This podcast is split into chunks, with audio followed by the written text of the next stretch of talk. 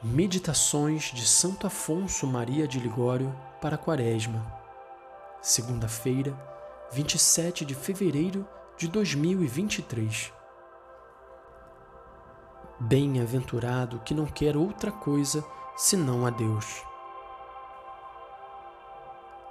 Bem-aventurados os pobres de espírito, porque deles é o reino dos céus.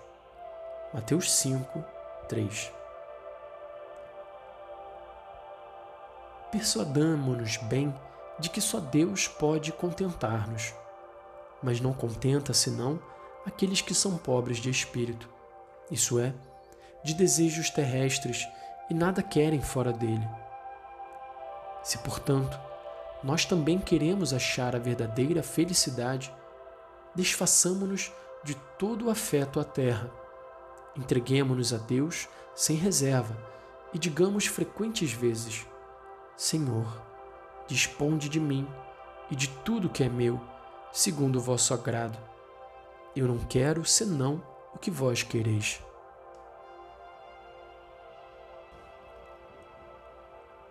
Pelos pobres de espírito, entendem-se aqueles que são pobres de desejos terrestres e nada querem fora de Deus. Estes são pobres nos desejos, mas não na realidade porque desde a presente vida vivem contentes. Por isso o Senhor não diz, deles será, mas deles é o reino dos céus. Porquanto, já nesta terra, são ricos em bens espirituais que de Deus recebem.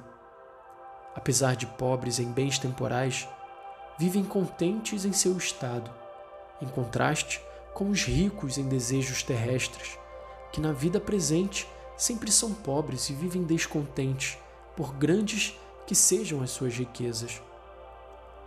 Jesus Cristo, como diz o apóstolo, quis ser pobre, para com seu exemplo nos ensinar o desprezo dos bens terrestres e desta forma nos tornar ricos em bens celestes, que são imensamente mais preciosos e de duração eterna.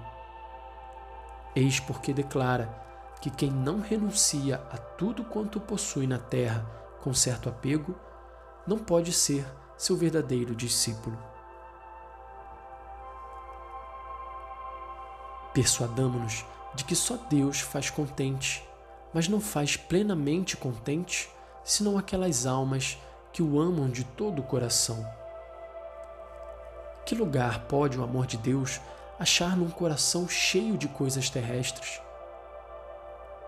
Muitas almas se queixam de que na meditação, na comunhão, nos outros exercícios de devoção, não acham a Deus.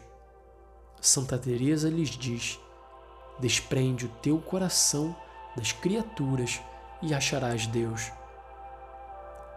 Desfaçamo-nos, portanto, de todo o afeto terrestre e especialmente da vontade própria. Demos a Deus toda a nossa vontade sem reserva e digamos-lhes: Senhor, disponde de mim e de tudo que é meu, segundo o vosso agrado. Não quero senão o que vós quereis, e sei que não quereis senão o que é melhor para mim. Fazei que eu vos ame sempre e nada mais desejo. O único meio para nos desprendermos das criaturas é a aquisição de um grande amor a Deus Enquanto o amor divino não ficar sendo Senhor de toda a nossa vontade, nunca chegaremos a ser santos. O meio, pois, para adquirirmos esse amor divino predominante é a santa oração. Roguemos, portanto, sempre a Deus que nos dê o seu amor e assim nos veremos desprendidos de todas as coisas criadas. O amor divino é um roubador que santamente nos tira todos os afetos terrestres. Como não há força de resistir à morte, assim tampouco há impedimento, por insuperável que se nos afigure, que possa resistir ao amor divino. O amor vence tudo. Pelo seu amor a Deus, os santos mártires venceram os tormentos mais atrozes e a morte mais dolorosa Por outro lado, se uma alma não chega a dar-se toda a Deus, acha-se sempre em perigo de abandoná-lo e perder-se.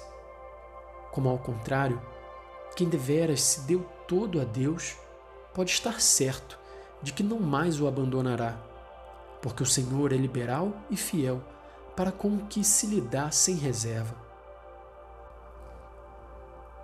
De onde vêm algumas pessoas que de primeiro levavam vida santa, vieram depois a cair tão profundamente que deixaram bem pouca esperança acerca de sua salvação? De onde vem isso? Vem, respondo, de que não se tinham dado inteiramente a Deus. A sua própria queda é o sinal certo disso. Meu Deus e meu verdadeiro amador, não permitais que minha alma, criada para vos amar, ame qualquer coisa senão a vós, e não seja toda vossa, visto que me resgatastes com vosso sangue. Ah, Jesus meu, como será possível que depois de ter conhecido vosso amor para comigo, eu ame alguma coisa fora de vós? Peço-vos que me queirais atrair sempre mais ao íntimo do vosso coração. Fazei com que me esqueça de tudo, a fim de não buscar nem desejar senão o vosso amor. Jesus meu, em vós confio. Ó Maria, Mãe de Deus, em vós pus as minhas esperanças. Desprendei-me de tudo que não seja Deus, para que Ele seja o único objeto de todo o meu amor e de toda a minha felicidade eterna.